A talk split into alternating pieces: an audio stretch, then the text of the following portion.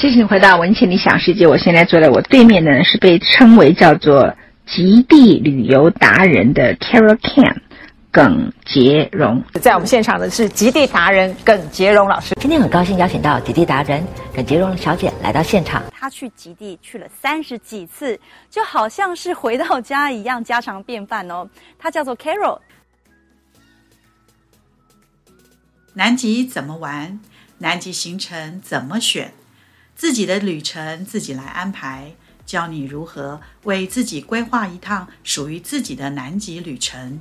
Hello，大家好，欢迎来到极地达人的新世界，带你用心看世界。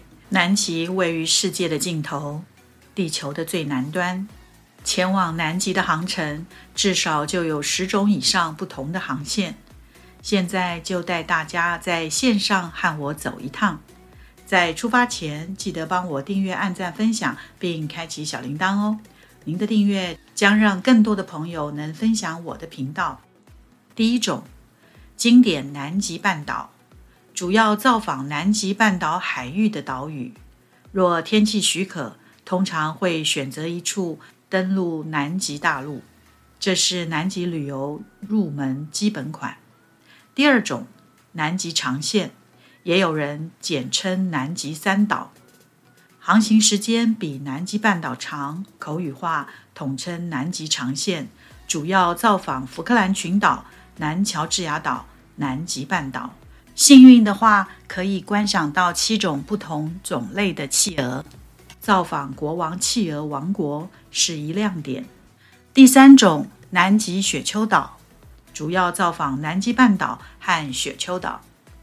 雪丘岛位于威德海域，航行会经过易冰封的威德海。若有机会通过威德海，再搭乘直升机飞往雪丘岛，造访帝王企鹅为航程亮点。第四种南极飞机行，主要造访乔治王岛和南极半岛，搭乘包机飞越德瑞克海峡，抵达乔治王岛登船。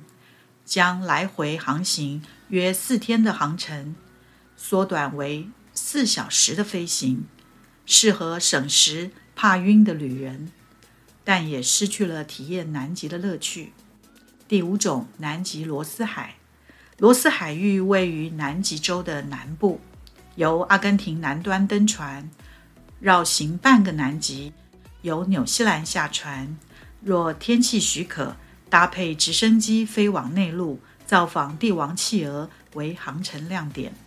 第六种南极圈，以南极半岛或南极三岛航程为主，但航程的天数会再多加几天，将航程往下延伸到南极圈，穿越意识上的假想圈，满足旅人跨越里程的成就感。第七种南极极点九十度。探险家的终极梦想：征服南极极点九十度，体验南极极地冰川营地，搭配包机，追随探险家的脚步，于南极极点九十度留下历史的一刻。第八种，南极极点九十度加帝王企鹅，以南极极点九十度的行程为主，再加上深入帝王企鹅的故乡。造访快乐角小企鹅是此行程的亮点，将两个亮点一次完成。